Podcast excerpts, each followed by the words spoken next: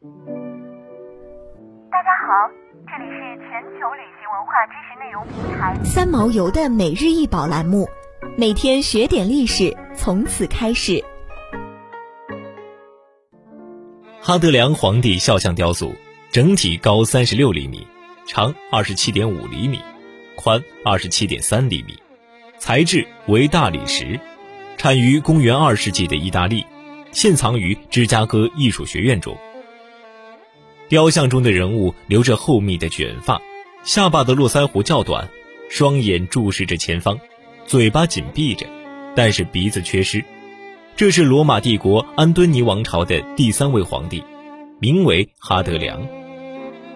在这座雕像中，哈德良那剪得很短的胡子与他浓密的卷发形成了鲜明的对比。哈德良眼神非常犀利，为了表现出这一特征。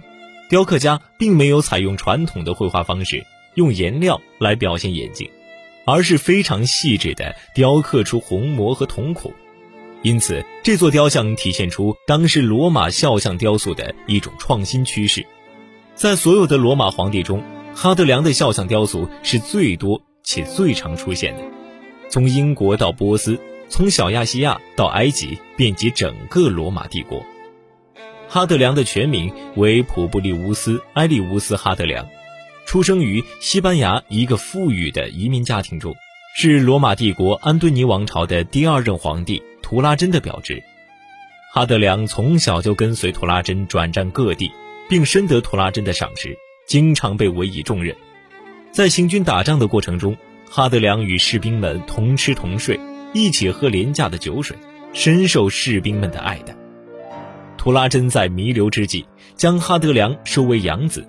图拉真去世后，哈德良便被叙利亚军团推为元首。哈德良继位后所做的第一件事，就是停止东方战争，与帕提亚国王缔结合约。之后，哈德良还进行改革官僚制度和法律。哈德良任职期间，罗马帝国基本上是平静的，没有战争。哈德良是一位博学多才的皇帝。在所有的罗马皇帝中，哈德良是最有文化修养的一位，其在文学、艺术、数学和天文等领域都造诣颇深。他非常喜爱古希腊文化，并因此成为第一个蓄须的罗马皇帝。哈德良有着艺术家的气质，不仅会写诗，而且会建筑设计。他重建了奥古斯都时期兴建的万神殿，修建了维纳斯女神庙。哈德良长城和哈德良别墅等著名建筑，哈德良被同时代的人称赞为友善而不失威严，严肃而不失风趣，节俭而不失慷慨，多才多艺而又追求变化。